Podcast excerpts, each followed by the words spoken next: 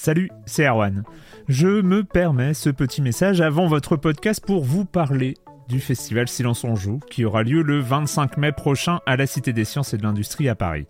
De 10h à 22h, on vous prépare une journée qu'on espère passionnante avec des discussions, des débats au cœur même de la Cité des Sciences et une soirée mémorable dans un grand amphithéâtre. La billetterie est ouverte, le lien est dans la description des derniers épisodes et vous trouverez aussi un lien vers la programmation. C'est 20 euros pour la journée et la soirée, et si vous voulez juste passer nous voir en journée, il suffit d'une entrée classique pour la cité, c'est 13 euros tarif plein avec éventuellement des réductions. C'est la première fois qu'on organise un truc pareil et on espère vraiment que vous répondrez présente et présent. En tout cas, nous, on a très envie de vous croiser de rencontrer celles et ceux qui nous écoutent chaque semaine. Rendez-vous donc le 25 mai et je vous laisse avec votre épisode de Silence en joue ou de la bande-annonce ou de Gâchette gauche ou de Dans la boucle. Enfin bref, bonne écoute. Hiring for your small business? If you're not looking for professionals on LinkedIn, you're looking in the wrong place. That's like looking for your car keys in a fish tank. LinkedIn helps you hire professionals you can't find anywhere else, even those who aren't actively searching for a new job but might be open to the perfect role. In a given month, over 70% of LinkedIn users don't even visit other leading job sites. So start looking in the right place. With LinkedIn, you can hire professionals like a professional. Post your free job on linkedin.com slash people today. Silence en joueur, Juan Cario, bonjour.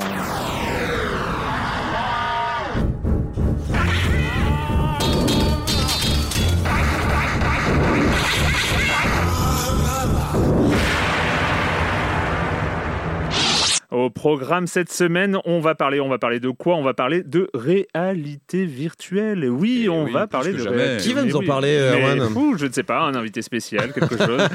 on va parler de Mario Party, on va parler de My Memory of Us et on va aussi causer un petit peu du petit jeu qui sort la semaine prochaine, le 26 octobre. On Ah va déjà, parler un petit peu de Red Dead Redemption 2. Avant d'en parler plus longuement, évidemment, quand on y aura vraiment beaucoup joué. Euh, et puis, et puis c'est tout pour. euh, ce- enfin, vous connaissez le reste du programme, le comme des comme la chronique jeu de société de Jérémy Kletskin. Et puis, je commence en accueillant deux de mes chroniqueurs favoris. Ils sont là, ils sont toujours là, ils sont au rendez-vous. Patrick Helio, bonjour Patrick. Bonjour Erwan. Et Corentin Benoît Gonin, des croissants. Bonjour Corentin. Ça fait deux mois qu'on n'est pas sorti du studio. J'aimerais qu'on nous apporte à manger et à boire, s'il vous plaît. Merci. Non, mais ce, ce sacrifice t'honore. Tu sais, c'est, euh, tu, Oui. tu resteras. Euh, sacerdoce. euh, Voilà, les, les gens se souviendront de, de, de ce, de ce sacrifice, Corentin. Euh, on commence avec toi, Patrick. Oui. Tu continues à nous parler de Telltale. Eh ben oui, parce que c'est des rebondissements. re- rebondissement. Alors attention, parce que ce qui m'inquiète, c'est que finalement, les rebondissements autour du développement de la prochaine dernière saison deviennent presque plus intéressants que le jeu en lui-même hein, ces temps-ci. Donc, euh, bon, on rappelle hein, les dernières infos qui n'étaient pas très joyeuses, hein, la fermeture de Telltale, beaucoup de gens licenciés, c'était vraiment pas funky ces dernières semaines. On avait, j'en avais parlé la semaine dernière, donc euh, Skybound Games, donc c'était le, c'est le studio de, notamment de Robert Kirkman, qui est l'auteur de la série euh, Mm. de comics, allait reprendre, était en tout cas en négociation pour reprendre la série. Et là, on vient d'avoir des, j'ai lu ça ce matin sur Gamecult, on commence à avoir des éclaircissements, des, des précisions sur la suite des événements. Sur, on rappelle, les premiers, les deux premiers épisodes de la- l'ultime saison étaient sortis euh, sur les, sur les, sur les boutiques en ligne. On attendait un peu de savoir ce qui allait se passer après euh, la casse euh, du, studio Telltale.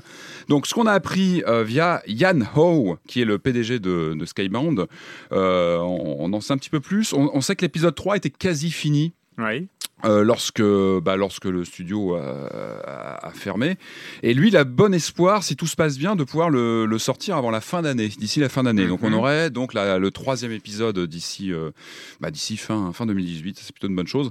Par contre, pour l'épisode 4, ça semble plus compliqué, puisque d'après ce que ce qu'on apprend, le- le- le- l'ultime épisode était en pré-production en moment de, Ouais. de la fermeture, ce qui est logique hein, sur un jeu par Ouais. épisode, on travaille comme ça en flux tendu. euh, donc, a priori, ce qu'on apprend, c'est qu'il y aura une quarantaine d'employés, euh, d'ex-employés tel tel, qui auraient été contactés pour euh, bah, travailler sur, sur ce, cette, cette finalisation de l'ultime épisode. Et donc, on attend de, de, de, voir un petit peu ce que ça va donner. Pas de date, donc pour l'instant Sachant précise. que cet ultime épisode, ce sera quand même le series Ah bah, c'est- final. C'est The, Walking, pas, c'est The Walking Dead, mais qui porte vraiment bien son nom. y il y a un côté. Euh, c'est pour ça que c'est même fascinant de voir ce qui va se passer, de suivre un peu cette, cette fin de saison euh, qui Est-ce arrive que à. à- Clémentine va mourir à la fin? C'est quand même la grande C'est question. pas important, je trouve. euh. C'est pas, ouais, c'est pas Non, forcément. non, ce qui est le- important, c'est ce que ça va transmettre, c'est euh, c'est- Exactement. c'est le, c'est- c'est le ressenti, c'est. Bien sûr. Mais, euh, Mais The, y a- Walking, il y a- The Walking Dead s'est fait connaître pour des euh, sortes de, de, de climax émotionnels euh, qui, là, étaient, aura- qui étaient assez inédits. Ça sera pas anodin, ils, quoi ils doivent, passe. ils doivent finir sur un truc hyper fort. Bah oui, parce obligé. que ça, ça va tellement embarquer même Ouais. d'émotions par Ouais. rapport au studio. C'est un point final. C'est Ouais. toujours important de pouvoir mettre un point final. Je pense que l'écriture va aussi le prendre en compte. Mm. Qu'on n'est pas sur une fin de saison classique. On est quand même sur le point final d'un studio. C'est pas rien. Euh, et puis, a priori, il y aura- il y aura le retour très rapidement des épisodes 1 et 2 qui, a priori, étaient sortis des, des, des boutiques en ligne euh, Ah oui. avec le, bah, les complications qu'on pouvait imaginer. Tout ça va se remettre en place. Donc, a priori, il y a vraiment des fortes chances qu'on ait le, le fin mot de l'histoire. Euh, Une autre bonne, une bonne surprise. euh, on vient d'apprendre que Muriel Tramis aurait, on, on aurait la remise de sa Légion d'honneur pendant le, dans le contexte de la Paris Games Week. Qui dans les- est Muriel Tramis? Voyons, mais c'est une personnalité. Non, c'est une très bonne nouvelle qu'elle qu'elle soit décorée de la Légion d'honneur. C'est une des, des pionnières du, du jeu d'aventure en France.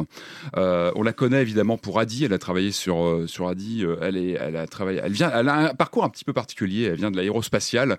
Elle est venue travailler chez Cocktail Vision à la fin des années 80 avec Roland Skian. Voilà, c'était l'équipe. c'était vraiment un des, des grands grands studios du jeu d'aventure en France. On la connaît bien pour Goblins. Qui était Mhm. une série de point and click euh, qui, a, qui a fait beaucoup parler d'elle. Et qui était intégré dans les Hadi d'ailleurs, c'est comme ça que j'ai joué moi. hein. C'était à débloquer si tu réussis. C'est bien tes maths, tu avais le droit de jouer à Goblins. C'est intéressant parce qu'elle a, elle a travaillé à la fois sur le ludo-éducatif et sur le jeu d'aventure graphique parce qu'on sait qu'il y a des parentés entre les deux. Mhm. Il, y avait, il y a vraiment, euh, bah, comme Eric Viennot aussi, qui avait eu ce parcours-là, donc c'est c'est intéressant. Euh, elle a travaillé sur... Ernest qui a 20 ans. Oui, Euh, j'ai vu a- ça. Qui a 20 ans cette semaine. C'est- Ernest. c'est rigolo. C'est rigolo. Euh, tiens, en parlant de séquences vidéo intégrées, elle a aussi travaillé, euh, Muriel Tramis, sur Urban Runner, qui était un, un jeu en full motion vidéo en France avec des acteurs, etc. C'était très Patrick. Core quoi. C'est très Patrick Core comme, euh, comme jeu. Et puis euh, mais Willow aussi, qui était son premier jeu d'aventure, euh, donc en Martinique, parce qu'elle est de Martinique, donc elle avait aussi travaillé sur, ce, sur cette imagerie autour de, de la Martinique. Donc voilà, c'est- génial de voir quelqu'un qui, qui, voilà, qui, qui est vraiment une. euh, Bah, déjà, c'est une game Mm. designer, donc c'est important, euh, qui était une des pionnières dans les années 80. C'est intéress- enfin, je trouve que c'est important de voir que des gens qui étaient là au début Ouais. voilà, de la scène française de développement est- comment dire, est, récompensée aujourd'hui et, et saluée. Et j'ai cru entendre travaillait sur un remake de Mewilo, justement. Ça avait été annoncé il y a quelques mois, donc euh, peut-être affaire à suivre. En tout cas, on va, on va essayer de voir ça euh, à la Paris Games Week dans les jours qui viennent. Si on y va. Euh, pardon. Euh, va. Corentin. Oui, bah, le week-end dernier, euh, c'était la CitizenCon, donc des nouvelles de Star Citizen. hein, on n'en prend plus trop ces derniers temps, je trouve, mais il se trouve que là, ils ont montré une démo donc de leur nouvelle alpha qui devrait pas trop tarder à arriver dans les mains des backers ou de tous ceux qui ont acheté un vaisseau virtuel avec de l'argent bien réel. Donc, ce sera la 3.3 et honnêtement. Et je suis le premier à bitcher sur Star Citizen, soyons honnêtes. Mais c'était plutôt impressionnant. Ok, euh, Star Citizen, ça commence à ressembler à quelque chose là, honnêtement. Donc c'était une belle démo euh, où on était dans une espèce de, de planète ville. Donc il y a toute une planète hein, qui, est, qui est gérée euh, dans cette démo là. Donc on démarre dans une ville, puis ensuite on commence à partir en vaisseau euh, dans une mission euh, avec des phases de FPS un peu molles. hein. On va pas être, on va être un petit peu net là-dessus. Mais dans l'ensemble, c'est plutôt, euh, c'est plutôt impressionnant, en tout cas d'un point de vue artistique. Techniquement, évidemment, il y avait des bugs, il y a eu un crash au tout début, ça a un peu fait jaser, mais ça, c'est du détail. Euh, mais voilà, on a, eu aussi des phases en, en véhicule dans le désert. Euh, C'était honnêtement, je, je dois dire, ça, ça commence à, enfin, ça commence, ça commence depuis un moment, mais ça fait, ça fait plutôt envie. Euh, en parallèle de ça, ils ont présenté euh, un trailer euh, avec euh, l'énorme cast euh, qui, euh, qu'ils comptent mettre derrière Squadron 42, qui est donc le, le pendant euh, FPS euh, de, de, de- de Star Citizen, euh, avec un euh, Mark Hamill, euh, Gillian Anderson, vous savez, euh, Scully euh, dans bon. X-Files. Euh, Il y a Gary Oldman aussi. Oh là là. oh Ah ouais, là là, ouais, c'est- Il y a- d'autres noms que j'ai pas notés, mais voilà, y y il y a pas mal de monde. Mais voilà, quand je quand j'ai regardé cette cette démo euh, qui était tout à fait euh, sympathique, euh, j'ai pas pu m'empêcher de repenser à la démo de euh, Cyberpunk qu'on a vu aussi Ouais. il y a Ah, quelques oui. semaine. Et des deux, je, je, je- je sais pas laquelle m'a le plus impressionné. Et honnêtement, moi, j'ai juste compté à me dire, bah, le problème, c'est que je suis à peu près sûr lequel des deux sortira en premier, vu comment les choses sont parties.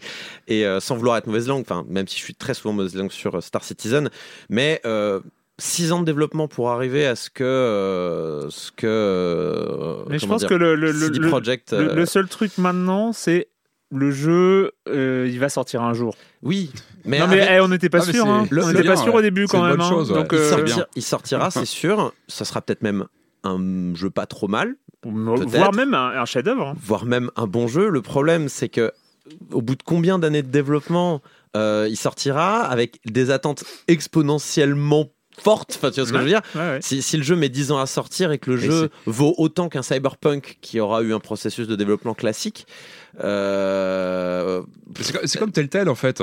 J'ai envie de dire que tu vois le, le process même de sa création fait partie même de, de l'expérience. Tu vois, il y a, y une telle histoire non, de autour ça, de hein, la peux production. entendre, Évidemment, il y aura le coup près qui tombera au moment de la sortie et On verra. d'une prise en main. Non, mais- parce que euh, Ah, Star Citizen n'est pas un jeu qui s'arrête au moment Ben de oui, sa sortie. c'est- Donc voilà, euh, c'est. Oh, ce sera, euh, c'est juste, il y aura un moment où ils diront le jeu est sorti, mais le jeu continuera à évoluer. non, bien sûr. Et je pense a priori que la, communauté est plutôt prête à mettre du pognon. Ah oui, priori, alors, alors, là, alors, euh, faisons un petit point euh, crowdfunding puisque absolu. on a, euh, je suis retourné voir quand même. Donc le jeu, on est à quand même à 200 millions de dollars. C'est est- c'est- non, mais hallucinant. c'est- c'est ouf. Non, non, même Steve Schaeffer à côté. Enfin, c'est Ah ouais. ah mais c'est ouf. Alors hein, après c'est- les euh, les euh, les euh, voilà, on, sait pas juste de l'argent qui est mis, les gens achètent en effet des. Oui, des bien perks sûr. à l'intérieur du jeu, des, des propriétés, des colossal. vaisseaux, Est-ce que c'est pas un record absolu même sur une Je sais plateforme pas, de- mais c'est Bah, possible. le, le hein. budget estimé de GTA V est de 250 millions de dollars. Ouais. Voilà, Ouais, mais Donc c'est estimé, c'est- c'est beaucoup Non mais je parlais en en, termes de crowdfunding, Ah bah, en- non, mais en tu termes de crowdfunding, c'est c'est- un record absolu. Un record absolu C'est- de c'est tout. Colossal. Et, euh, Oui, c'est- hors Da- toute oui. catégorie. euh, D'ailleurs, après la sortie du trailer de Squadron 42, euh, il y a eu deux jours à 300 000 par jour. c'est- c'est- Six ans après le lancement du Kickstarter, c'est C'est ouf. bien. Et tous les jours qui ont précédé, c'était toujours, enfin, c'était dit à 20 000, 20 000 dollars par jour. Ah ouais. Euh, ouais, c'est impressionnant. Il y a, toujours une excitation, en tout cas, de cette part de, cette, euh, de cette base de fans, ce qui est, euh, ce qui est une bonne nouvelle hein, pour le, le projet. Enfin, il leur faut de l'argent de toute façon pour un truc comme ça. Mais C'est une bonne pas- nouvelle. ouais. Je peux quand même pas m'empêcher de me dire que c'est quand même le processus de création de jeu le moins efficace d'un point de vue euh, argent dépensé. Moi euh. j'aime bien. Bah, ouais, J'aime moi bien. aussi. Moi j'aime bien. Je trouve que c'est euh, c'est il y, a- il y a un côté euh, finalement assez sain. Les gens Ouais. ils savent ils savent dans quoi ils mettent leur sous. J'irais euh. pas dire jusqu'à 5 quand mais même. C'est financé par Mais les Il par y avait, les il y avait pas de promesse Écoute, de date. euh, non, il- Ah initiale, non, bah, hein, c'était, euh, on savait que c'était Oh, un projet. Bah, Il y avait, euh, il y avait toujours des, euh, enfin, il y avait une roadmap, mais bon, à la vite était. ah, voilà, c'était transparent. quoi, ouais, donc, ouais, c'est euh, clair. ouais. Bon, en tout cas, on verra, et puis on verra peut-être dans, dans 6 ans où on en est, quoi. Euh, il faut quand même parler, il faut quand même parler dans ces news d'intro. On va reparler de Red Dead Redemption Ah oui. euh, une fois la manette en main, de- dans, quelques, dans quelques minutes dans cette émission. Mais il faut parler de ce grand papier, quelque peu hagiographique, il faut le dire, mais très intéressant en termes d'information de The Vulture. Euh, gros papier sur euh, le développement de Red Dead Redemption 2 avec des entretiens, des rencontres avec Dan Houser, donc le, le co le co-boss, le Mhm. co-boss de Rockstar. Euh, petite auto-promo au passage, le jour de la sortie, le 26 octobre, Libération publiera un entretien exclusif Eh en. France avec Dan Houser.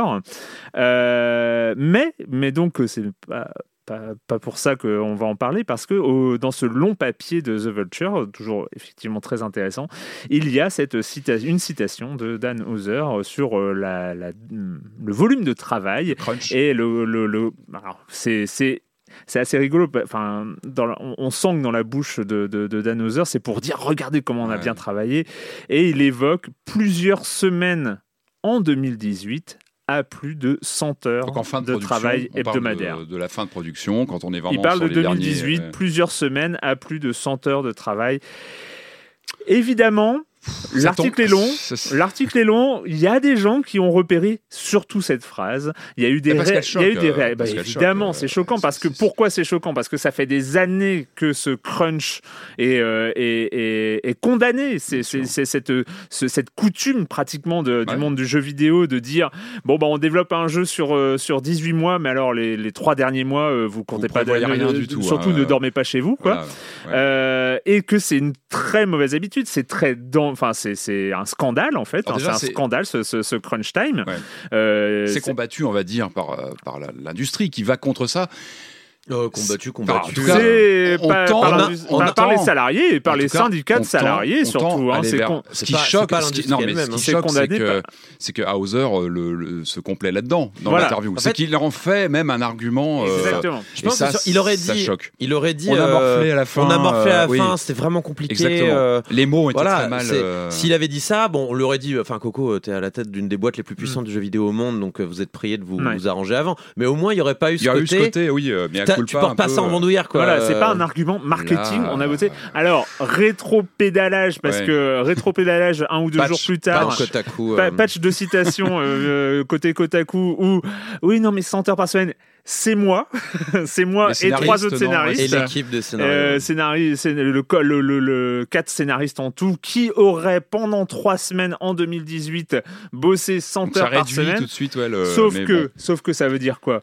Ça, ça veut dire quoi? Il faut, faut, faut pas prendre à les- la base de. non mais est faut, faut juste pas prendre les gens pour des teubés. Si à un moment dans, ce, dans il a il a évoqué ça comme étant un argument Ah ouais, marketing, non, mais- regardez comment on s'est sacrifié pour ce jeu, ça veut dire que c'est aussi ce qu'il demande Ah, ouais, et c'est la réalité pour les salariés. Peut-être pas 100 heures. 100 heures, euh, quand tu fais le calcul, c'est- monumental.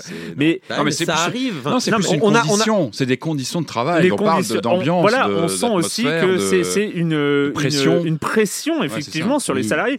Je veux dire, quand tu es salarié, tu peux être un salarié passionné euh, vraiment par ton travail, parce que je pense qu'il y a des salariés passionnés par leur euh, boulot euh, à Rockstar, et ça doit être surtout des salariés Bien passionnés sûr. par leur boulot.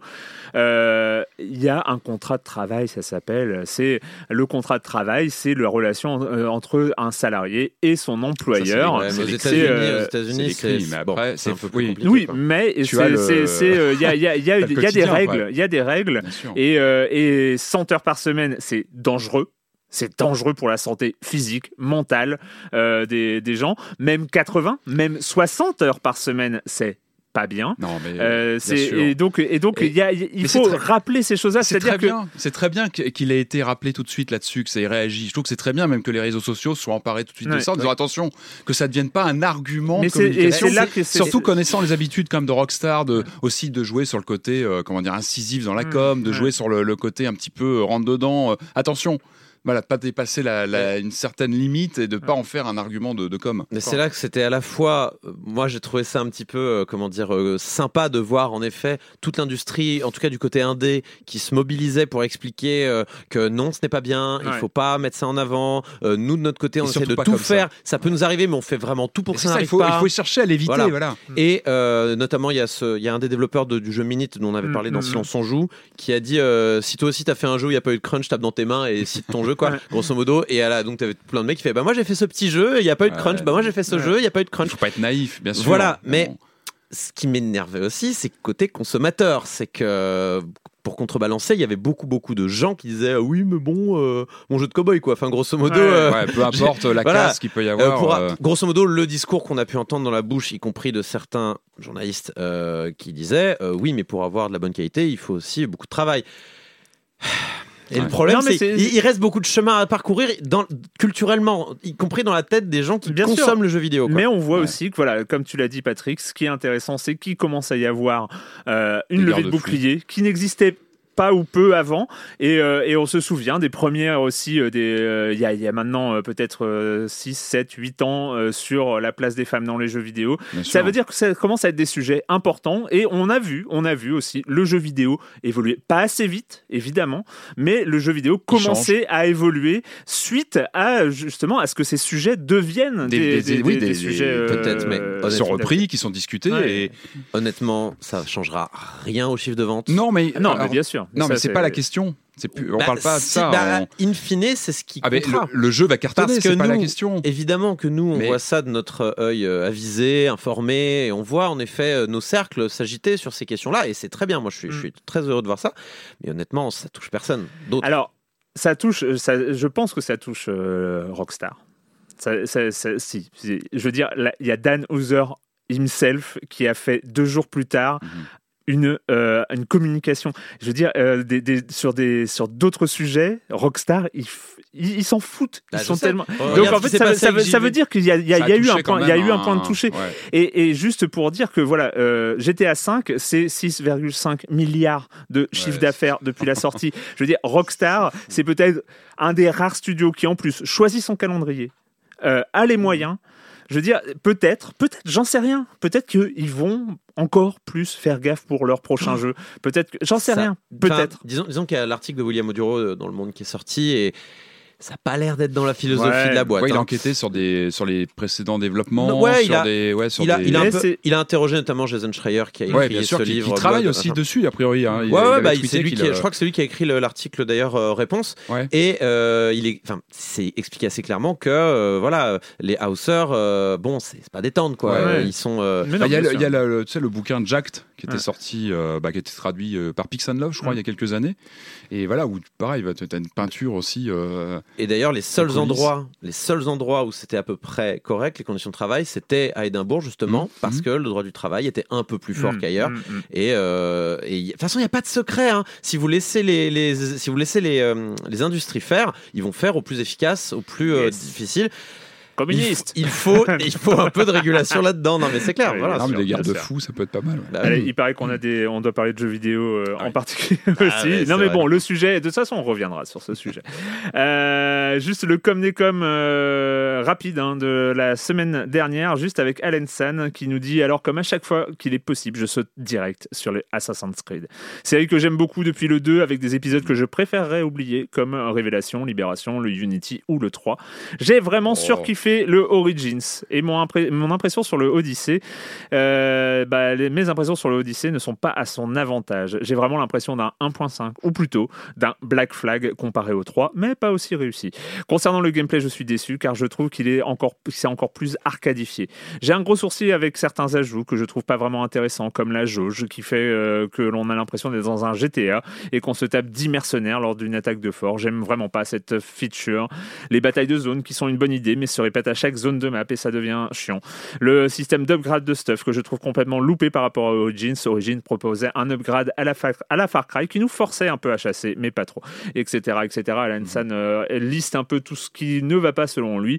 Euh, il finit quand même par c'est un bon jeu. Le, vrai, le scénar est vraiment meilleur que Origins, mais pour le reste, je préfère vraiment le jeu précédent. Voilà, Euh, petite impression sur Odyssey.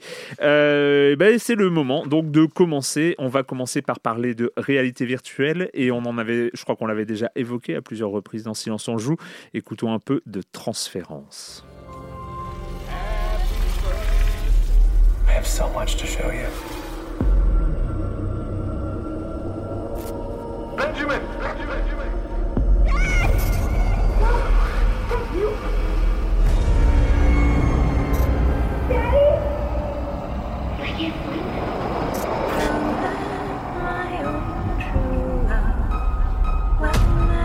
Une belle ambiance, euh, la joie de vivre, le- c'est festif. hein. C'est festif. Totalement on sent le truc festif. Ah ouais. Transférence, on en avait entendu parler, euh, 3 2017. Euh, ouais, c'est ça, ouais, il y a euh, déjà 3 plus d'un 2017, an maintenant. Il est revenu à l'E3 2018. euh, C'était très attendu parce que c'est c'est Ubisoft qui, qui travaille avec Spectre Vision. C'est la boîte de prod de l'acteur Elijah Wood. Euh, donc il y avait- il y avait- il y avait vraiment une ambition d'apporter un, un jeu avec bah, évidemment un caractère cinématographique Hmm. euh, en VR. Et puis moi, quand on me promet euh, de la full motion vidéo mariée à la VR, évidemment, moi je, je Évidemment. réponds, je réponds présent. Alors c'est vraiment une expérience. Hein. Il est, il est. mm, Moi je cautionne, moi j'ai- j'aime bien. Je trouve que c'est une expérience qui est plutôt ramassée. hein, on va dire que moi je l'ai ouais, peut-être fait en trois heures Mm. Quelques. Euh, Enfin, 3 heures de VR, c'est. oui, oui, il faut, faut, il faut y aller par petites doses. Euh, non, il y a vraiment. Déjà, on est sur le haut de gamme, le haut du panier de la réalisation. C'est-à-dire qu'on a Mm. vraiment des graphismes très soignés, ce qu'on n'a pas toujours. hein. Euh, Là aujourd'hui, je vais vous parler de trois jeux VR que j'ai un peu sélectionnés pour Mm. faire un point VR. Ça fait un petit moment qu'on n'avait pas fait. Euh, c'est vrai qu'on a beaucoup de jeux qui sont pas terribles, qui sont moches en Mm. VR. On a des fois, même ça peut rendre malade hein, d'avoir des graphismes euh, pas bien fichus. Là, on est vraiment sur le haut du panier, c'est-à-dire qu'on a vraiment des textures très propres. On peut, on peut lire les petits messages à l'écran, euh, euh, les écriteaux, etc. Donc ça, c'est un vrai plus. Euh, on part dans un scénario assez assez tarabiscoté en fait. On, suit une histoire familiale avec euh, donc avec euh, un scientifique qui, a travaillé sur l'idée de prendre les, souvenirs et les, les intégrer dans, un ordinateur, dans une, interface. Et nous, on va se balader comme ça dans différents souvenirs. Donc on va on va comment dire passer d'un du- du- du- d'un souvenir à l'autre comme ça. On va jouer avec différentes dimensions dans une quasi unité de lieu. Donc ça déjà c'est une, c'est- c'est une particularité assez intéressante, c'est-à-dire qu'on a, on a le même endroit mais qu'on va traverser dans différentes conditions, différentes ambiances. Euh, c'est au niveau ambiance, c'est vraiment le, le point fort du jeu. Mm. C'est-à-dire qu'on a un sound design de fou, vraiment. Y a- il y a- alors déjà on est en vert, donc il y a une consistance euh, des endroits. C'est pas un jeu à esbrouf, c'est-à-dire que c'est pas un jeu qui va te faire des jumpscares dans tous les sens pour te faire flipper. Mm. Non, il, il- il- il est plus dans une construire une euh, ouais, une ambiance, une atmosphère très particulière. Précise que Avec- moi, je- ça me fait plaisir parce que je hais les jumpscares en VR. Il y en a C'est- quel- je, je- je trouve que les franchement, jumpscares en euh, VR, je- c'est- c'est c'est- Alors très Je croyais que franchement, ça avait été interdit Oui, par voilà. euh, le ministère de la Santé. Ça. Depuis Resident Evil 7. Euh, non, j'en ai eu quelques-uns, très franchement. euh, sur mes, mes quelques heures de jeu, j'ai peut-être eu deux, trois moments vraiment de stress absolu. Parce qu'il y a des visions, il se passe des choses. On a, on a une, vision, une vision perturbée avec des, des mémoires qui sont parfois euh, pas complètes. Donc il faut, il faut euh, interagir avec des objets, etc. Donc on a parfois des apparitions glaçantes au détour d'un couloir. Il y a des petits moments, j'irai pas jusqu'à dire euh, à la, à la Silent Hills. Je sais pas si vous vous rappelez euh, le, le- la démo, comment ça s'appelait, Pity. On a des, des petits moments comme ça d'angoisse.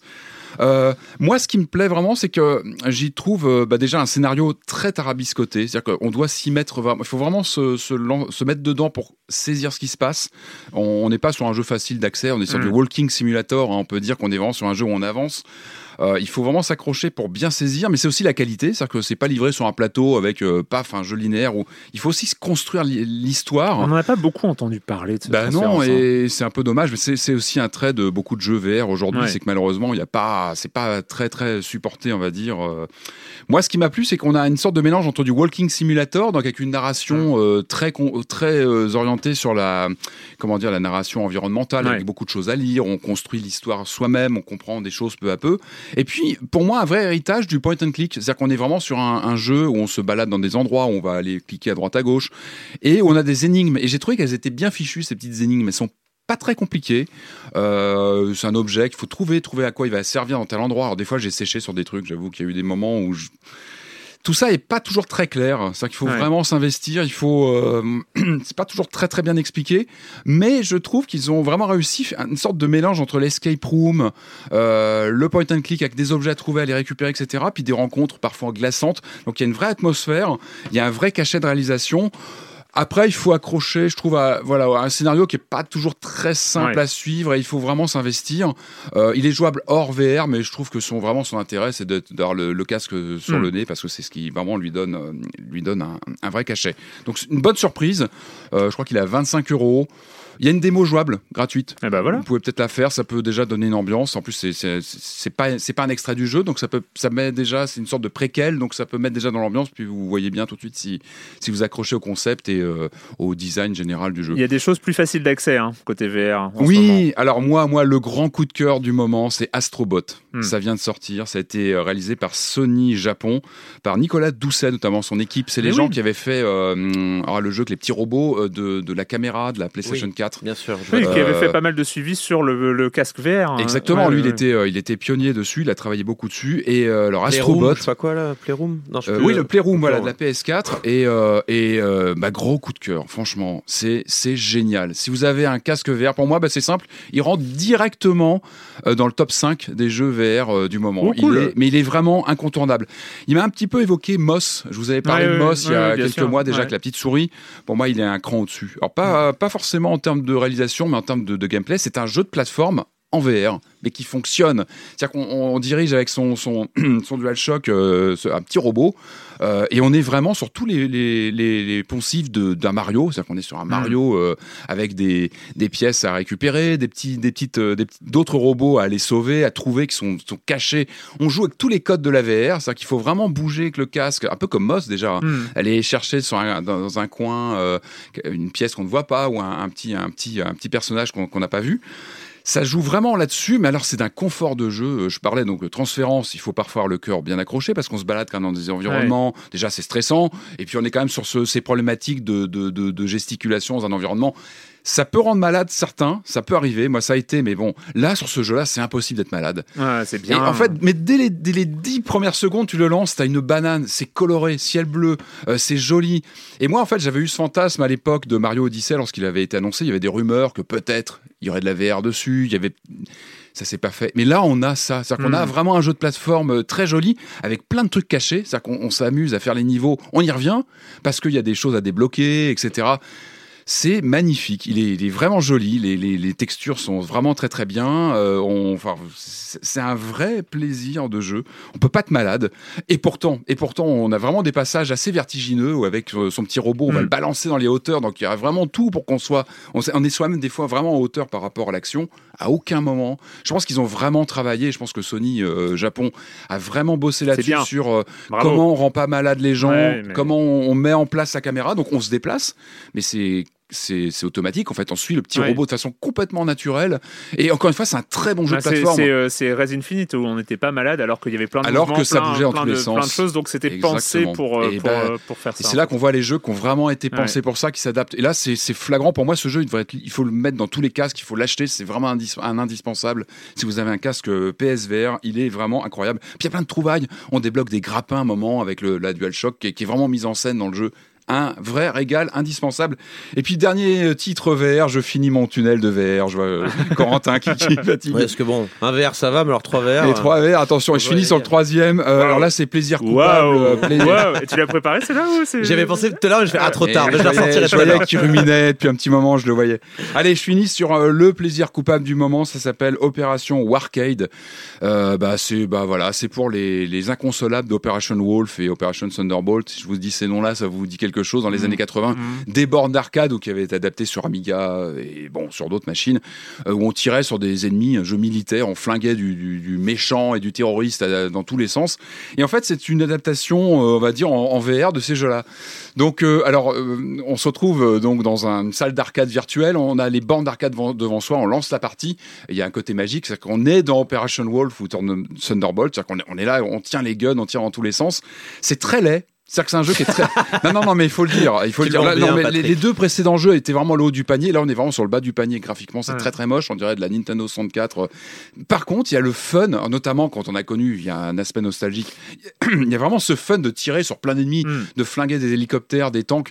Il y a ça, il y a des petits trucs. On passe en vue interne d'un seul coup. Paf, on peut actionner des, des options. On se retrouve dans un char en plein milieu de l'action euh, ou à piloter un jet pour lancer des bombes de- de- de- lors d'un niveau. C'est du n'importe quoi. Mais voilà, quand on a cette fibre nostalgique de ces jeux, moi, que j'avais adoré à l'époque, c'est ça, ça fait le ça fait le ça fait le boulot. C'est très laid, mais c'est fun. Il vaut une vingtaine d'euros. Moi, j'ai eu la chance, je l'avais eu lors de, de promo à Mm. 10 euros. Je trouve que 10 euros, c'est bien. Peut-être Ouais. attendre une promo. à 10 euros, moi, je regrette pas. Je m'amuse bien avec parce qu'il y a ce côté vraiment nostalgie. euh, et c'est vraiment, c'est pour les amoureux, les, voilà, les inconsolables d'Operation Wolf. Et en tout cas, c'est fun. Et euh, voilà, moi, je, je recommande pour- en, en promo si possible. Ouais, Warcade. Et c'est vraiment, voilà, pour les, les grands nostalgiques de, de cette époque. Merci Patrick. Mais de rien. Franchement, c'est cool, c'est cool de, petit, de- de euh, faire un petit point VR euh, de temps en temps. Avec plaisir. Euh, bon, bah, il faut en parler. Alors, euh, euh, donc, euh, ça sort le 26 octobre. Le 26 octobre, c'est la semaine prochaine, donc on n'en parlera pas la semaine prochaine. Euh, petit point d'étape. la semaine prochaine, c'est les vacances, mais il y aura un silence en joue, un silence en joue spécial entretien. On vous en parlera peut-être à la fin de l'émission, je sais pas. Bref, ça sort le 26 octobre, c'est évidemment Red Dead Redemption 2, chose qui fait qu'il n'y aura personne à la Paris Games Week, mais c'est pas grave. Mais Ah, il sort en plein dedans. bah, il plein sort le pendant, jour de la. Paris Games Week. Qui va aller à la Paris Games Week? Franchement, non, sérieusement. Bref, euh, on en parlera donc euh, longuement, je pense, la semaine suivante. Mais j'ai eu la chance d'y jouer un petit peu en début de semaine et je vais vous en parler. On écoute un petit bout. Ladies and gentlemen, this is a robbery. Sons of Dutch. Makes us brothers. Sometimes brothers make mistakes. You'll never change. I know that. All of you venerate savagery. And you will die savagely.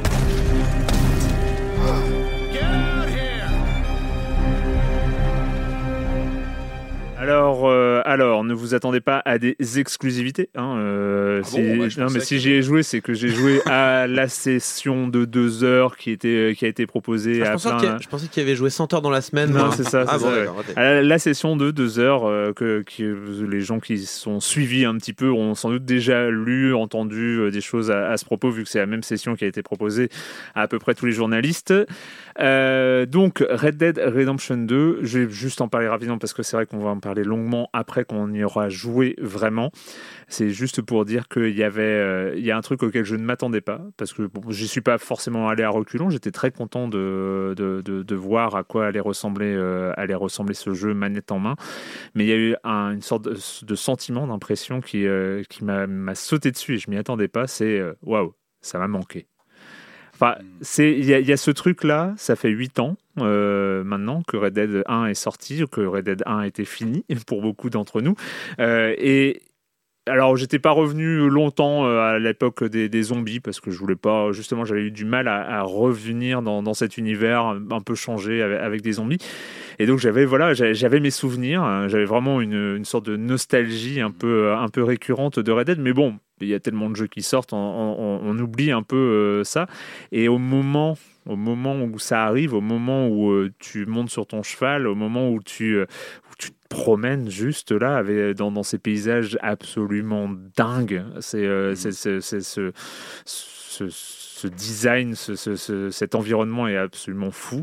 Euh, Il y, a, il y a juste ça, il y a juste ça m'avait manqué. Je ne savais pas à quel point ça m'avait manqué et, euh, et, et, et je suis resté là à, à juste à profiter de, de, de ces quelques minutes hein, parce que ça passe très très vite et, euh, et voilà s'il y a d'autres détails j'ai pas rentré je, Ta session, enfin ton, ton extrait, c'est le début du jeu ou t'étais en c'est dans partie, la euh, première partie du jeu. C'est c'est pas le début du jeu, c'est euh, dans les, les, les, les premières, peut-être la première dizaine d'heures, je sais pas très exactement où. Et euh, juste pour, euh, pour euh, finir, hein, voilà, c'était juste pour parler de, de, de ça. J'ai pas Un avant-goût. un avant-goût, hein, parce qu'on aura sans doute plein d'autres choses à dire.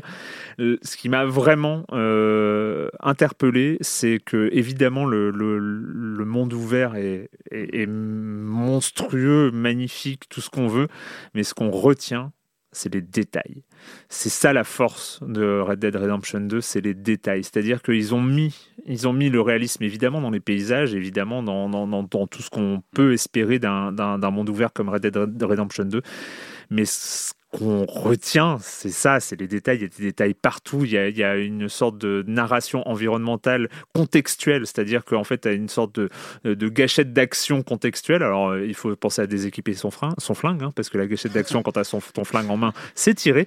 Donc, on va déséquiper son, son, son flingue et en fonction de ce qu'on regarde et tout ça, il va y avoir, si c'est le cheval, c'est des actions pa- particulières. Si c'est euh, euh, des passants, c'est des, pass- des- c'est des particuliers. Si c'est des marchands, c'est des. Il y avait ça dans le premier, non hein? Non, pas, enfin, pas- pas à ce point-là. Et, et- et des détails. Moi, il y a un truc qui m'a. Mais j'en- pouvais plus. Je ne regardais plus que ça à un moment. C'est-à-dire qu'il y a un, un petit passage de chasse où on, on va euh, chasser un cerf et puis euh, donc on va le dépecer. hein. Je ne sais pas si vous vous souvenez des, des passages de dépeçage dans Red Dead Redemption si, 2. euh, C'est encore plus réaliste. hein. Ah, on va dire ah oui non ah on est on est bien dans, dans le bon réalisme tout ça. Et donc on va transporter la carcasse du cerf pour la vendre au boucher. Ben, ça ça va faire quelques dollars euh, pour quelques dollars de plus. Euh, et, et en fait, bah, quand on, on transporte la carcasse, on la transporte sur l'épaule avant de la larguer sur le cheval. Bah, franchement, la veste du héros après, pendant les minutes, les dizaines de minutes Elle qui ont sale. suivi. Oh, c'est d'un crade, c'est d'un crade. Mais mec, t'as transporté la carcasse de cerf que tu viens d'abattre sur ton épaule, il faut assumer après. Mais tu vois, il y y a- il y a ce truc, et c'est et, et c'est Ouais. que des petits trucs comme ça, c'est que des petits détails comme Une ça vague qui, de véganisme qui va en découler après. non mais c'est voilà c'est il y a il y a il y a un truc qui est euh, de l'ordre de la du enfin on est subjugué on est on est on est vraiment fasciné par tous ces ces trucs là on se dit juste où ça va s'arrêter où ça va s'arrêter il y a tellement d'autres choses à, dire de ces quelques minutes de jeu mais on en reparlera quand on ira vraiment jouer Red Dead Redemption 2 évidemment le 26 octobre Euh, c'est le moment euh, c'est le moment oui c'est le moment de la chronique euh, jeu de plateau de Jérémy Klitskin Bonjour Jérémy. Salut Erwan. Cette semaine, je vais parler d'un de mes coups de cœur de ces dernières années. Mystic Veil. Je vous préviens tout de suite, le jeu n'a pas été traduit en français, il est en anglais. Mais comme je l'ai vu disponible en ligne sur des sites comme Philibert, comme Trick Track, Amazon, etc., je n'hésite pas. Mystic Veil est un jeu de deck building. C'est pas comme Magic, Yu-Gi-Oh ou euh, Pokémon où vous allez acheter des boosters de cartes en boutique pour améliorer petit à petit votre deck. Non, là toutes les cartes sont dans la boîte, vous démarrez avec un deck de base comme tous les autres joueurs et vous aurez environ 45 minutes pour l'améliorer et gagner la partie. Un peu à la Dominion pour ceux qui connaissent. Et moi j'adore ce jeu, tant sur le fond que sur la forme. On va invoquer des esprits, soigner des forêts, recruter des créatures extraordinaires, s'allier à des clans de druides pour sauver la nature et la vie. Et on est dans une vallée mystique. Tout y est à la fois chelou et sublime. Le matériel du jeu est extrêmement fourni. Chaque joueur va recevoir une vingtaine de cartes qui sont glissées dans des protège-cartes, vous savez, ces pochettes en plastique. Les joueurs vont à leur tour découvrir une à une les cartes de leur deck. Attention parce que sur certaines de ces cartes figurent des arbres rouges. Si vous en découvrez trois, alors votre valet dépérira et vous devrez passer votre tour. Il y a donc un mécanisme de stop ou encore. Au centre de la table, vous trouverez des cartes disponibles à la vente que vous pourrez acheter avec de la mana. Chacune des cartes de votre deck que vous déciderez d'ouvrir augmentera votre mana pour ce tour. On devra décider s'il est judicieux de prendre le risque de ne finalement rien pouvoir acheter.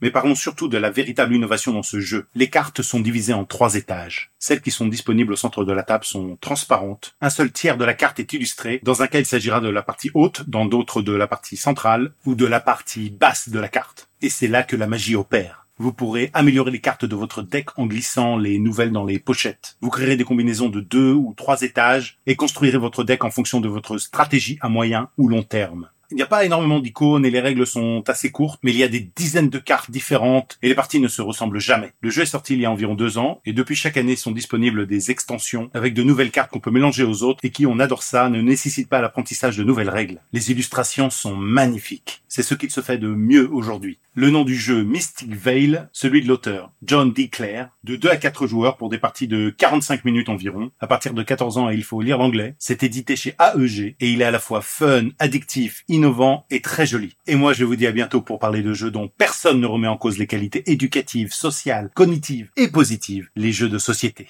Bye bye Bye bye Jérémy, Euh, je vais faire semblant de ne pas avoir entendu cette chronique parce que j'ai juste l'impression d'avoir un jeu de, complètement fait pour moi. on a où touché je- tous tes kinks. Ah ouais, non, mais euh, à exactement quoi. Non, non, mais c'est, euh. euh, oh là là, Slay the Spire en, jeu de, en jeu de plateau, merde.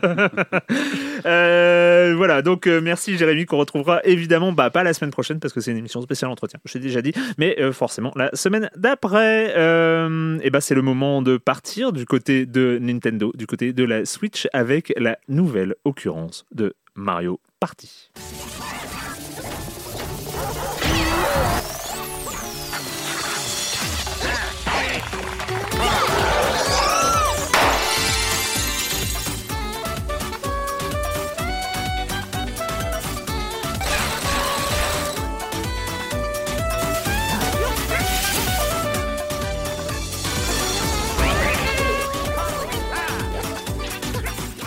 Mario Party, euh, on le sait, tu nous en as déjà parlé ici des précédents d'un précédent opus, je crois. De Mario Party, moi, Oui, je crois, je crois. Hmm, non, non, rien. non, non, c'est non, je, en tout cas, tu, me- tu- je sais que tu aimes les Mario Party. Surtout dans la backstory que je vais raconter, c'est étonnant que je parle de Mario Party. Ah Euh, ouais, c'est vrai. Bah ouais, bah c'est un peu compliqué Mario Party. Alors moi, Mario Party, je vais, je vais être tout à fait franc, hein, c'est une énorme Madeleine de Proust. C'est un des jeux de Hmm. mon enfance, de mon adolescence en tout cas. Ah oui, c'est vrai que oui, oui. Bah oui. Ouais, ouais. Bah oui. donc c'est c'est quelque chose où Il est jeune, l'ami. C'est c'est quelque chose. Je, je- et encore les, les jeux GameCube, hein, donc la deuxième génération de jeux Mario Party.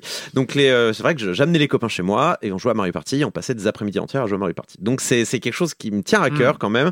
C'est euh, c'est une formule que je connais assez bien et pour cause. Donc c'est une vieille formule. hein, elle date de 98 sur euh, Nintendo 64.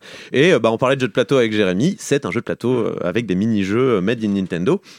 Donc c'est plutôt euh, c'est plutôt fait pour passer voilà c'est pas, c'est pas de la c'est pas du Street Fighter quoi c'est Mm. vraiment pour être chill euh, tranquille euh, c'est c'est voilà c'est pas forcément le plus talentueux qui va gagner parfois il y a beaucoup Ah, de chance chambre, on, on- on- on chambre Oui, non, hein, mais le- le- joue. le bon but, enfant, c'est bon enfant. c'est bon enfant, même si une petite fierté à réussir à gagner Mario Party. Et c'est vrai que euh, c'est c'est- bon, faut, faut pas se vexer quand on perd Mario Party, parce qu'il y a quand même un énorme facteur chance qui existe. Donc Mario Party, euh, il y a eu, euh, il y a eu toute une série donc sur Nintendo 64. Il y a eu les, les trois premiers. Le consensus veut que le 2 soit le meilleur. Tout, euh, tout épisode confondu. Puis il y a une. GameCube, du coup, le 2, non C'est ça? Non, non, le 2, c'était sur Nintendo 64. 64 ouais, ils sont sortis tous les ans à peu près. euh, 1, 2, 3, 1, 2, 3 sont Ouais. sortis tous les ans à partir de 98. Euh, puis ensuite, une génération GameCube est arrivée à partir du 4, euh, qui était pas mauvais. Hein, donc euh, 4, 5, 6, 7 sur GameCube. Ouais, Ils ont enchaîné quand même. Ouais, euh, tous les deux ans à peu près. Euh, le 5 et le 6 sont particulièrement réussis. Alors moi, je suis moins fan du 5, mais le 6 apportait vraiment des, euh, des règles alternatives vraiment cool. Euh, un cycle jour-nuit qui marchait très bien tous les trois tours. Il y avait des règles qui changeaient, c'était cool. Euh, et, euh, et voilà, chaque plateau avait un concept, une grosse règle euh, qui, qui faisait que euh, on pouvait vraiment mettre un peu plus de stratégie dans ce côté chance, alors que le 5 c'était beaucoup de la chance. Mhm. En bref, donc moi, moi j'avais beaucoup beaucoup aimé le 6. Après, j'ai un peu lâché. Euh, alors pas à cause du 7 qui a priori restait dans cette même veine des Mario Party traditionnels. Donc en l'occurrence, on est sur un plateau, euh, quatre joueurs sont sur un plateau et doivent récupérer une étoile contre 20 pièces et euh, les mini-jeux permettent de gagner des pièces et euh, des événements arrivent si on tombe sur certaines cases, on lance un dé à chaque tour.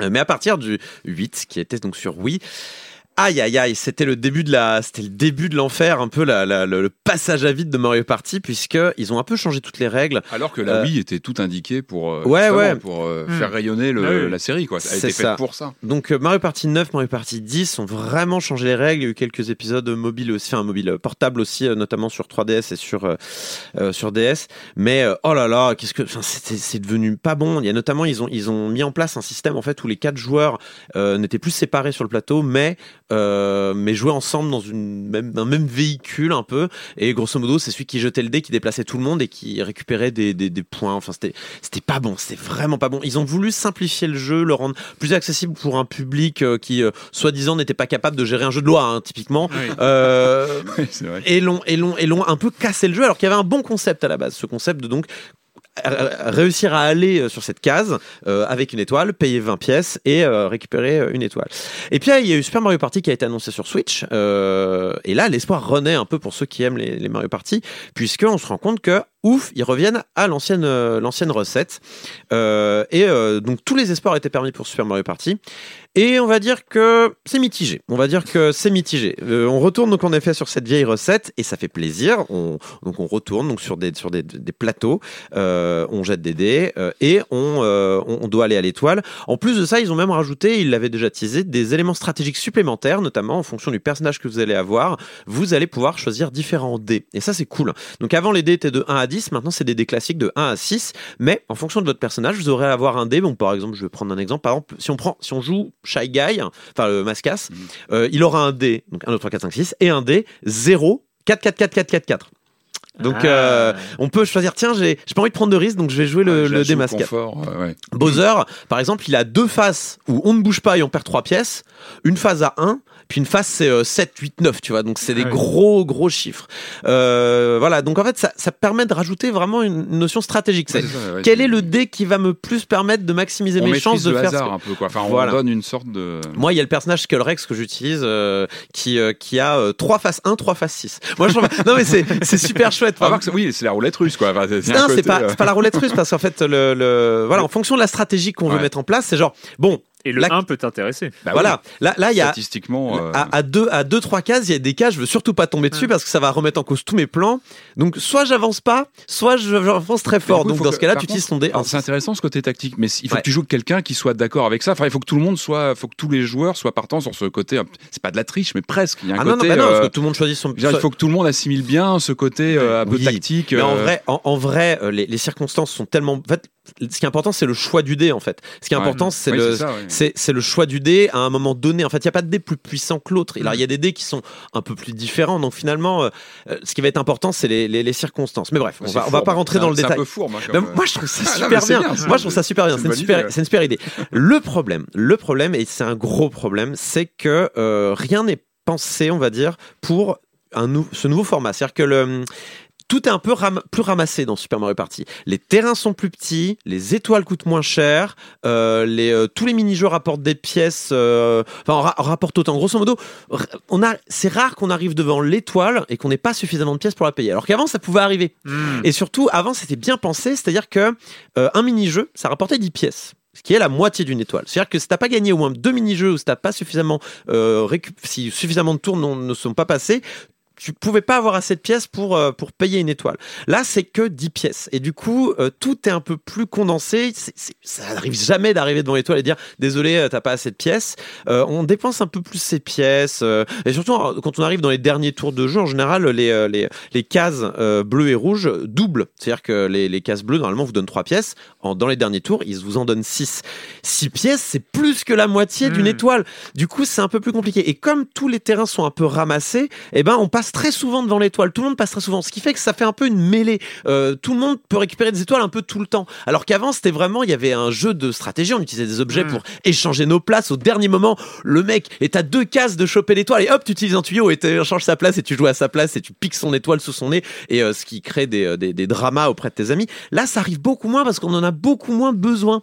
Euh, on récupère des objets pour aller directement à l'étoile, mais très facilement. Enfin, il y a, y a, y a ce, y a C'est cette- euh, dommage, c'est- ça, m'a l'air d'être un, un sous-réglage finalement Ouais. euh, qui, euh, qui est un peu raté et qui, euh, qui perturbe l'expérience voilà. de jeu. C'est-à-dire que je suis, je suis, tout- je suis pas du tout contre l'idée de, de, de tout euh, un petit peu euh, condenser, c'est c'est une bonne idée, mais et c'est pour ça d'ailleurs que les dés vont plus que de 1 à 6, mais il y a plein d'autres moyens de faire encore des gros dés. On récupère notamment des alliés, euh, on peut tomber sur des cases et on va récupérer un ami.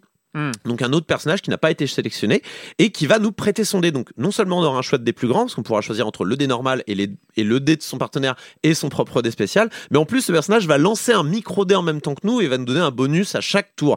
Et même il y a certains mini-jeux où il va nous accompagner dans le mini-jeu, donc c'est un vrai avantage. Mais il y a, il y a des moyens quand même d'avancer plus vite, en plus des objets, les champignons et ce genre de choses, oui. Ah, Une question technique, je, il me semble, si je dis pas de bêtises, que c'était ce jeu qui devait permettre de, de poser deux Switch l'une à côté Oui, de l'autre. Est-ce que oui. c'est un gadget, ça marche, tu l'as essayé ou pas? Du tout Alors j'ai pas pu l'essayer parce que euh, Il faut deux Switch, il faut euh, deux Switch ouais. avec deux jeux. Ouais. Donc, pff, Ah oui, un- euh, il faut ouais, deux jeux. c'est un peu compliqué. pas-. Après, ça reste un jeu parmi d'autres. Il y a, il y a- il y a plein de petits jeux qui sont plus ou moins sympathiques euh, et qui peuvent se jouer en mettant en effet les Switch côte à côte. Donc, ouais, c'est Mais, euh, mais voilà, ça, reste un mode très très euh, Ouais. à côté euh, dans le jeu. pas le cœur du jeu. Non, par contre, je vais quand même parler de ce qui marche bien dans ce Mario Party. euh, c'est les mini-jeux. Je trouve que les mini-jeux sont d'extrêmement bonne qualité. Honnêtement, euh, C'est individuellement. quand même le cœur du truc là. C'est le cœur du truc. Alors, euh, moi, j'aurais préféré qu'ils aient de moins bons mini-jeux et un meilleur système de jeu global euh, Ah sur oui. le mode partie. Mais bref, euh, il faut quand même reconnaître que c'est la plupart. Il y a très peu de il y a très peu de mauvais mini-jeux dans, dans, dans, dans ce Mario Party. Alors je vais en citer quelques-uns. Alors moi mon préféré de tous, c'est un mini-jeu où euh, grosso modo on est sur un on est sur une esplanade et il y a euh, un personnage qui va venir prendre une photo à un moment donné mais on sait pas d'où il va arriver et le but c'est d'être sur la photo et on peut mettre des coups de poing aux autres personnages et le but c'est de se frayer un chemin. Il fait non, c'est moi sur la photo et à un moment donné la photo est prise et celui qui est en premier plan va gagner 3 points, 2 points, 1 point en fonction de, de, quel plan on est. C'est super drôle et en plus à chaque fois on a la photo qui apparaît. Ah, trop bien. Et donc les personnages sont en train de se mettre un coup de poing pour être devant la photo, c'est vraiment rigolo. Euh, Il y a des jeux du style voilà, on est tous dans un train, il faut compter le nombre de Todd euh, qui sont, euh, mais ils bougent tous, c'est insupportable et tout. Donc c'est celui qui est le plus proche. Moi j'aime bien, j'aime bien ce genre de jeu là. Il y a un mini jeu très marrant avec le motion control. Il y a quelques jeux avec le motion control. Bon, ils sont pas tous égaux, mais il y en a un que j'ai bien aimé, c'est celui où on doit cuire un morceau de viande. Donc il y a un, un cube de viande et on doit le cuire également sur les six côtés. Donc le but- c'est vraiment de réussir à être en mode allez passe à gauche et tout et c'est c'est c'est c'est vraiment sympa. Enfin il y a y a vraiment de, de bonnes idées de jeu. Donc voilà il y a, il y a- voilà, c'était que trois exemples, mais il y a vraiment beaucoup de mini-jeux. Moi, j'ai fait, ah, c'est quand même de bons mini-jeux. Hmm. Euh, beaucoup de euh, mini-jeux aussi, on doit, on doit trouver du premier coup d'œil quelle est la surface la plus grande. Alors, t'as le temps, que- t'as le temps que tu veux hein, pour le faire. Sauf que si quelqu'un l'a choisi avant toi, tu peux plus la sélectionner. Donc, c'est au plus rapide, mais des fois, tu te dis, ah oui, c'est celle-là. Attends, tu bien réfléchi. Non, c'était pas celle-là, je me suis fait avoir. Enfin, voilà, il y a. on, le prend ou pas alors? Ça, Alors, euh, c'est compliqué. Euh, je Comme dirais- vous voulez. je dirais que euh, ce, il est, il, il est quand même assez riche. C'est-à-dire que là, je parle du mode partie. Il y a aussi un mode euh, en équipe avec tout un autre système de plateau où on se déplace beaucoup plus librement, qui est beaucoup plus stratégique, mais qui est aussi un peu plus mou, je trouve. Il y a aussi un mode euh, de rythme. euh, ça, ressemble vraiment à du Rhythm Tengoku, du Rhythm Paradise, tu sais. Mm. Il y a vraiment un, un- un gros mini-jeu comme ça. Il y a aussi des, des modes coopératifs où on joue à quatre euh, ensemble pour faire un, un score maximal. Et il y a un mode online qui permet de jouer au mini-jeu. Et moi, je trouve ça dommage qu'on puisse pas faire le mode d'ailleurs normal, classique, online. Pourquoi vous ne faites pas ça Nintendo? Ah, et tous les streamers ne rêvent que de jouer avec leurs amis à Mario Party en ligne. Mais voilà, il est quand même assez. Il y a, il y a pas mal de contenu quand même dans ce Mhm. Mario Party. Euh, même s'il y a assez peu finalement de, de plateaux. Il y a que quatre plateaux, alors que d'habitude il y en a cinq dans les Mario Party. C'est un peu chiche. Euh, Et le jeu Il y a est combien de mini-jeux, tu as dit? 80. Il y a 80 Ah, mini-jeux. C'est- c'est honnête. ouais. Ah. Euh, je dirais que c'est. Moi, j'attendrais Super Mario Party 2 parce que s'il reste sur Dans cette. deux euh, ans. Dans deux ans. S'il reste sur. C'est-à-dire que là, on a une belle base. On a une belle base sur laquelle ils vont redémarrer. Mario Party 4 à l'époque sur GameCube était aussi un peu mou, un peu. Transition Voilà. de Il était- plateforme. Il était solide, mais il était un peu. ah, un peu. ah, il manque un truc. Et t'as ce sentiment sur celui-là. Et j'ai exactement le même sentiment sur ouais. celui-là. C'est-à-dire qu'il manque des calibrages, il manque des règles en plus, il manque des. euh, il manque des, des- ah, il manque des choses, mais. À part, Ah à part qu'on est sur Switch, donc ça peut s'enrichir peut-être euh, Voilà. par du DLC, des choses comme ça, j'en sais rien, non que Oui, pas- non, non, c'est possible. Là, le problème, à jour du. Là, le problème, c'est que c'est vraiment au cœur du jeu même qu'il y a un Ouais, problème, je pense. C'est vraiment sur le calibrage euh, du mode Ouais, partie, ce qui fait que je suis un peu frustré par Super Mario Party, mais je suis très content de retrouver l'ancienne re- recette aussi. Donc, je suis un petit peu entre deux eaux. Donc, je le conseillerais peut-être aux gens qui sont un peu nostalgiques de cette période où les Mario Party étaient bons, euh, parce que euh, en plus, il est assez simple. C'est-à-dire qu'avant, il fallait une GameCube, fallait, il fallait quatre manettes. Ne dis pas Voilà. le mal de la GameCube. J'adore Moi-même, je parlais de ces graphismes tout à l'heure, mais, mais, non. parlais de la non, N64 tout à l'heure. Mais Oui, pardon, oui, de la Là- N64. Là, vraiment, il suffit qu'un autre pote ait une Ouais. Switch. euh, pour qu'on puisse utiliser les, euh, les, les Joy-Con. D'ailleurs, on est obligé d'utiliser les Joy-Con. Alors ça, je ne comprends pas. Moi, j'ai des manettes pro chez moi. Je ne peux pas Ah, les peux utiliser pas pour jouer à utiliser Mario Party. Ça, n'a, bizarre. ça, par contre, ça n'a aucun sens. C'est le principe d'égalité. Ah, oui, peut-être. Oui, Bah oui, oui, sûrement. d'égalité. Bah, dans ce cas-là- Mais dans ce cas-là, oui, bah hein. alors j'ai une idée. Hein, on oublie les jeux avec gyroscope et puis on joue avec des manettes normales à des mini-jeux normaux. Voilà, parce qu'en plus c'est pas les meilleurs mini-jeux les jeux à gyroscope. Mais voilà, donc il suffit d'avoir un ami qui a une Switch, même sans le jeu, il ramène sa Switch, on a quatre manettes et on peut jouer immédiatement à Mario Party. Euh, ça coûte Ouais. 50 euros, c'est donc sur Switch. Euh, je recommande à moitié. Si vous le trouvez d'occasion, ce qui n'arrivera jamais parce que c'est un jeu Nintendo, vous pouvez. Euh, sinon, moi je serais curieux de voir les DLC et voir s'il y a un deuxième épisode. On a une belle base quand même. Ah, je suis- je suis frustré par ce jeu, je suis frustré. Mario Party sur la Switch, évidemment. On va terminer cette émission avec, euh, avec. euh, Est-ce qu'on appelle ça un petit jeu? Je sais pas. En tout cas, avec My Memory of Us. We played and laughed and ate together. We had no idea what lay just around the corner. Robot soldiers, unyielding, vicious, completely emotionless, they went about their mindless task. Everything was changing for the worse, and it was all down to the Robot King. People stared at the red folk. They started treating them differently. Avez-vous reconnu cette voix qui est quand même Ouais, elle me- elle hein me parle. Euh, Patrick Stewart. Ah, bah oui. Mais oui, Et oui. Patrick Stewart. Je sais pas de Star qui vous Trek, parlez. ça, bah, ah d'accord, très bien. Bah, Star Trek, X-Men, enfin voilà. Donc, c'est- Écoutez, ma jeunesse, c'était Mario Party, hein, je, je rappelle. Euh, My Memory of Us du studio polonais Juggler Games. Euh, My Memory of Us qui va nous raconter l'histoire du ghetto de Varsovie. Donc, euh, un petit rappel historique, hein, c'est le premier jour de septembre 1939 où la Wehrmacht a envahi la Pologne. Et donc, il y a quand même énormément, y a beaucoup de juifs en, Pologne. Ils sont, ils sont, je crois, 3 millions. Et, et c'est le, à partir de novembre 1940, euh, le ghetto juif le plus important des territoires occupés au cours de la Seconde Guerre mondiale à Varsovie.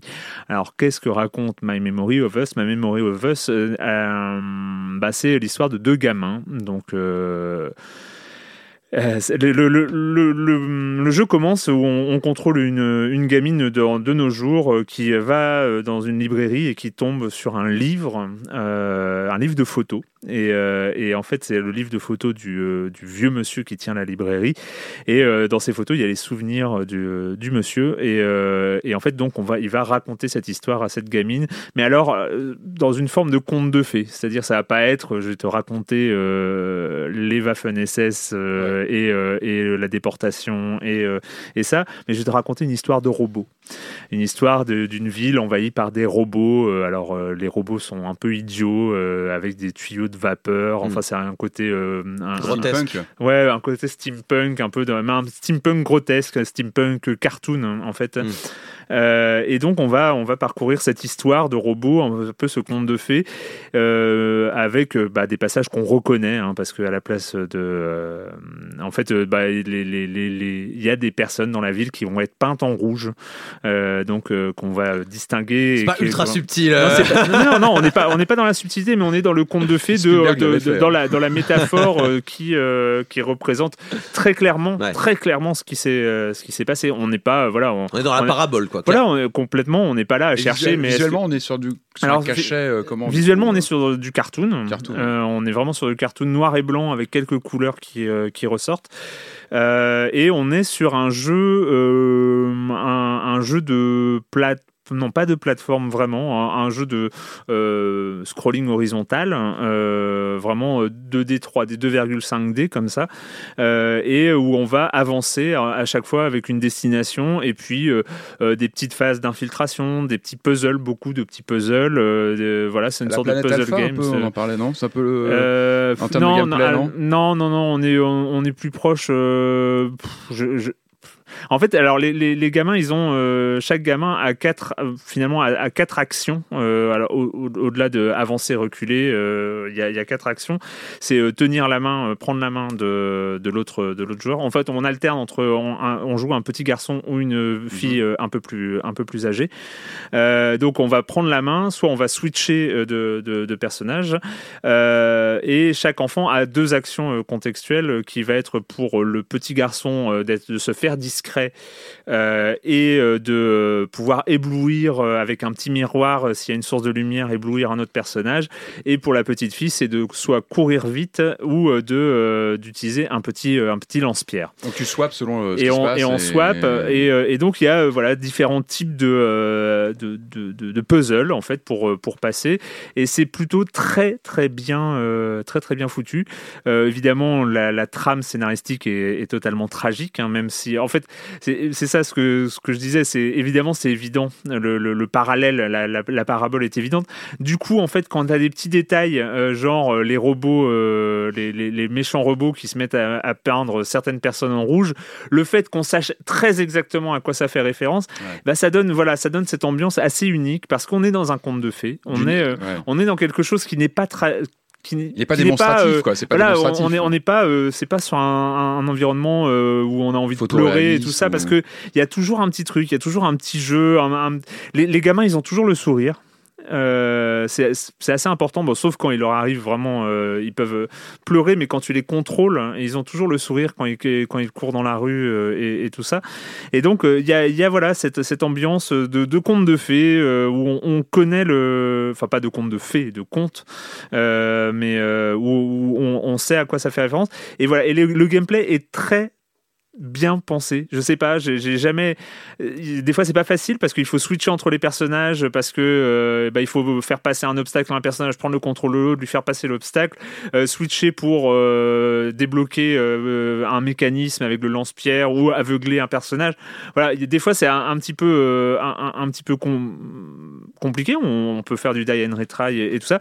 Il y a juste un petit point qui m'a un peu agacé à quelques moments, c'est des, c'est des points de sauvegarde un peu lointains parfois. souvent C'est-à-dire que ça. c'est-à-dire qu'on on a compris les mécanismes, on a, euh, on, on sait ce qu'on doit faire, on a compris ce qu'on doit faire. Il faut Euh, refaire. et, et puis, euh, bah, parce qu'on n'a pas, on s'est pas caché au bon moment, ou alors on a, on s'est relevé trop tôt, on se fait capturer, et puis du coup, il faut refaire toute la séquence. C'est pas une hyper longue séquence, ça c'est va dommage être sur un 3, jeu comme 4, ça, 5 euh, minutes de, ambiance, de, de- de séquence, mais bah, tu l'as déjà fait deux fois, et voilà, ça, tu, tu sais comment, comment on le fait, euh, t'as t'as pas trop envie de. Ouais, les points de sauvegarde, mais bon. C'est important dans un jeu. Hein. C'est important dans un jeu. Là, pour le coup, on est, hein. euh, on est sur le détail parce qu'il est vraiment, je trouve, très sympa. Un peu dans, dans le type d'ambiance, on, se- on se souvient de Mémoire de la Grande Guerre, hein, de Soldats Inconnus, Mmh, de, d'Ubisoft. Voilà, on est un peu sur ce même genre de, de, de jeu qui. euh, euh, avec un style cartoon, réussissent à, retranscrire une ambiance historique, Mmh. une, euh, une gravité euh, historique de Et réelle. faire passer un message. enfin, C'est-à-dire, ouais, bah, non, véhiculer, c'est pas- c'est- forcément c'est faire passer une mémoire Ouais. C'est faire passer euh, des- des- le souvenir euh, d'événements passés qu'il ne Mhm. faut pas oublier tu vois c'est pas ouais, bien euh, ouais. il n'y a pas un grand, un grand message c'est juste voilà il s'est passé ça et euh, bah voilà il faut, le il faut, il faut le raconter image. il faut le raconter comme vous voulez, euh, il faut, mais il faut raconter ce qui s'est passé. Et, et voilà, My Memory of Us. alors moi, j'y ai joué sur PC. Je suis absolument désolé, je ne sais même pas s'il est sorti sur console, mais il irait très bien. Il n'y a pas de Il raison. pourrait, quoi. Il n'y a pas de raison. Euh, alors peut-être peut le regarder. faire. Voilà, il peut le faire. Euh, regardez, c'est Juggler Games qui est donc un studio polonais. Voilà, euh, bah, c'est fini pour cette semaine avec le jeu vidéo. Et euh, chers amis, la question rituelle à laquelle vous n'allez pas échapper. Et quand vous ne jouez pas, vous faites quoi, Patrick? Euh, bah, moi, entre deux nanars, parce que c'est vrai que je vous ai pas mal parlé de nanars depuis quelques semaines, je vais au cinéma et j'ai vu un film qui m'a plu, moi, une peinture sociale. Donc on n'est pas du tout dans le nanar spatial avec des zombies et des trucs comme ça. Ça s'appelle Nos batailles, un film de Guillaume Sénez, euh, avec Romain Duris. Vraiment une peinture sociale, en fait. On suit Duris. Père de, de deux enfants euh, qui travaille dans un grand euh, comment dire revendeur en ligne qui n'est pas cité mais on devine un peu avec des grands autres entrepôts etc et euh, ce qui se passe c'est que sa femme disparaît du jour au lendemain subitement. Donc lui doit gérer le quotidien avec ses deux enfants. Il rame comme c'est pas Mm. possible. Et ce que j'ai beaucoup aimé c'est que déjà bah, il y a une peinture sociale. C'est à dire que c'est voilà il y, a- il y a vraiment son quotidien comment on gère etc et puis en filigrane il y a cette disparition inquiétante qui reste toujours un peu qui, qui hante le film Mm. qu'est-ce qui s'est passé? Pourquoi?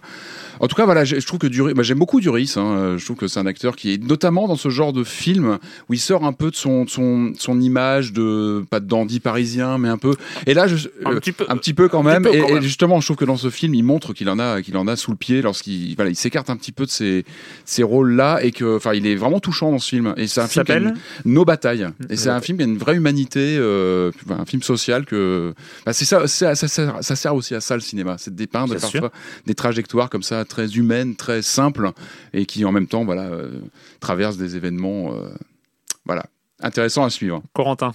Et ben moi, euh, j'ai regardé le premier épisode de la nouvelle saison de Doctor Who, euh, qui était particulièrement attendu Ah bah oui. puisqu'on est euh, Ah bah à oui. la- à l'aune d'une nouvelle docteur, ouais, d'un nouveau docteur. Donc en l'occurrence, c'est pour la première fois dans l'histoire de cette longue série hein, qui date des années 50, voire Peter même. Cushing, qu'est-ce qu'il en dirait, Peter Cushing, de tout ça Je sais pas. En tout cas, voilà, c'est euh, après Peter Capaldi et son accent écossais.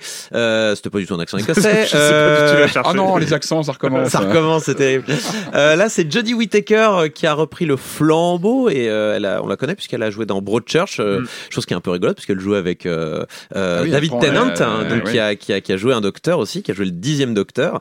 Donc il s'agit du treizième docteur pour cette onzième saison qui a marqué donc un, un- qui a marqué un renouveau non seulement parce que c'est euh, une femme qui joue le docteur, mais aussi parce que Moffat, tu sors! Stephen Moffat, donc qui est le Stephen Moffat qui est le qui était le showrunner depuis euh, je sais plus, depuis trop longtemps en tout cas, euh, et euh, qui sort enfin, ah mon dieu, parce que les épisodes de, de, de l'ère Moffat, euh, comment dire, c'était toujours des boîtes magiques, c'est genre, oh là là, la situation est désespérée, mais heureusement on, croit au pouvoir de l'amour et de l'amitié, et du coup on s'en sort, bon bah, ça suffit. Et donc là on a eu le premier épisode qui a été diffusé jeudi dernier, donc ça sera jeudi, il y a deux semaines pour les gens qui écouteront le podcast, et, et c'est bien, parce qu'il y a eu un, il y a un renouveau aussi sur la mise en scène, Mm. sur la réalisation. On a des plans plus serrés, on a des, euh, on a une narration qui est un peu plus moderne, on va dire. euh, euh, Bon, on va voir pour les épisodes qui se passent dans l'espace, parce que là, pour l'instant, j'ai vu que le premier épisode qui se passe dans la banlieue de Londres, je crois, ou en tout cas en Angleterre. Mais là, j'ai l'impression qu'on a quelque chose d'un peu plus sympa à regarder, d'un peu plus modernisé, y compris d'un point de vue graphique. Et ce qui est super cool, c'est que France 4 a chopé les droits et qu'on n'a pas besoin de télécharger sur des sites pas bien. On peut regarder Doctor Who de manière légale et Ah peu ouais. de temps après. Ouais, c'est la- parce la- que- la- l'accent, hein, tu vois. parce ça- que là- ça arrive à un moment. C'est diffusé le dimanche euh, et ça sort. et C'est diffusé le, c'est diffusé le dimanche en Angle, enfin au Royaume-Uni sur par la BBC et c'est diffusé le jeudi suivant en France quand même. Re- et on Ouais, peut le regarder vu. en VOD sur Plus, donc c'est sur France c'est- 4. c'est vraiment Et bien. ça, ça fait plaisir. hein, les gens qui veulent fermer France 4, vous êtes rien que des méchants. Donc euh, voilà, Doctor Who, c'est le jeudi sur France 4. Euh, Faites-vous plaisir. Pour l'instant, c'est de la bonne. On- J'ai hâte de voir le deuxième épisode. Là, c'est bah, ce soir euh, où on l'enregistre. Pour les autres, eh bien, il y aura déjà deux des épisodes de disponibles. Eh bien, moi, je vais vous parler, une fois n'est pas coutume, de mon travail. hein. Voilà, quand je ne joue pas, je, je bosse. Euh, non, non, c'est juste pour vous dire. Enfin, en fait, c'est parce que c'est. J'ai sorti euh, bah, ce jeudi là, c'était aujourd'hui euh, trois pages dans, dans, dans Libération euh, sur euh, une enquête. Euh, alors ça va pas pris, euh, voilà, c'est pas une enquête de huit mois, mais c'est une enquête que je traîne depuis huit mois où, euh, que je, où je me renseigne, je rencontre des gens, je fais des interviews et tout ça. C'est pas, mon- je suis pas à temps plein, hein, c'est pas que huit mois de travail, J'ai tout arrêté pendant 8 mois. Mais euh, voilà, en fait, je, je me suis dit, enfin, à un moment, parce qu'il y avait des indices, parce qu'il y avait des conférences, il y avait des, des, des, des choses comme ça, et puis parce qu'il y avait euh, Demis Hassabis, hein, aussi, le, le boss de DeepMind, qui est, un, docteur en neurosciences. Et en fait, du coup, je me suis dit, mais voilà, on sait que l'intelligence artificielle, bah, elle est pas, elle est plus conne que nous et qu'elle est encore très très loin d'avoir l'intelligence humaine. Mais on sait aussi que bah, pour s'améliorer, ben les chercheurs en intelligence artificielle, ils regardent comment fonctionne le cerveau et, pas neurone par neurone. En fait, ils regardent, ils essayent de, voir les algorithmes de la cognition et, ce genre de choses pour pouvoir améliorer les algorithmes d'intelligence artificielle. Et je savais dans un autre sens que bah, pour regarder ce qui se passe dans le cerveau, et eh ben, quoi de mieux que l'intelligence artificielle? C'est-à-dire, euh, avec les images de l'IRM fonctionnel, et eh ben, on les passe dans une intelligence artificielle et notamment on commence à être capable, avec des entraînements spécifiques, etc., de, de savoir ce que regardent les gens. Je Rien qu'en regardant. La, la, lobotomie, ça marche bien aussi. Hein, non, mais par exemple, ce qui est fou, c'est que voilà, il y, y a, un, chercheur japonais euh, qui a en, décembre, en octobre 2017, je crois, euh, qui a présenté une recherche où juste en en regardant l'IRM fonctionnel et en passant sur un, réseau de neurones, il était capable de reconstituer l'image que regardait la personne. Ah, chouette, Donc, oui, c'est-à-dire de comprendre ce que regardait la personne ou de reconstituer, reconstituer l'image. Alors, elle est floue, bien sûr, elle n'est pas nette, mais elle est là. Donc en fait, voilà, il y avait cette, cette, relation entre l'intelligence. On parle pas des yeux, on parle pas du, du tout. On parle, on parle de l'IRM fonctionnel, ah, monsieur. Mais il y a pire que ça. Et de la magnéto-encéphalographie. J'avais vu des, euh, pareil, dans le même genre, des gens qui, avaient, qui réussissaient euh, à reconstituer, mais pareil, en très très flou, les rêves. Oui, voilà, mais c'est exactement ce, ce, genre de choses. Et, et donc, voilà, je, voulais savoir, hein, euh, ah c'est quoi les liens entre les neurosciences et les chercheurs, la recherche fondamentale en intelligence artificielle. Et voilà, j'ai fini, le papier est sorti, je suis content, je vais pouvoir passer à autre chose. Et, euh, et, voilà, et donc bah, ce sera c'est euh, lisible sur euh, libération.fr. voilà, bah, c'est fini pour cette semaine. À la réalisation, c'était Quentin Bresson de binge.audio. Et puis, bah, comme je vous l'ai dit, donc la semaine prochaine, épisode, émission spéciale entretien, parce qu'on est en vacances aussi elle sera enregistrée avant. Et puis, euh, et puis on revient la semaine d'après, peut-être pour parler d'un très gros jeu sorti le 26 octobre. Voilà, à très bientôt. Merci à tous les deux. Ciao. Hey, it's Paige DeSorbo from Giggly Squad. High quality fashion without the price tag. Say hello to Quince. I'm snagging high-end essentials like cozy cashmere sweaters, sleek leather jackets, fine jewelry, and so much more. With Quince being 50 to 80% less than similar brands. And they partner with factories that prioritize safe, ethical, and responsible manufacturing. I love that. Luxury quality within reach. Go to quince.com slash style to get free shipping and 365 day returns on your next order. Quince.com slash style.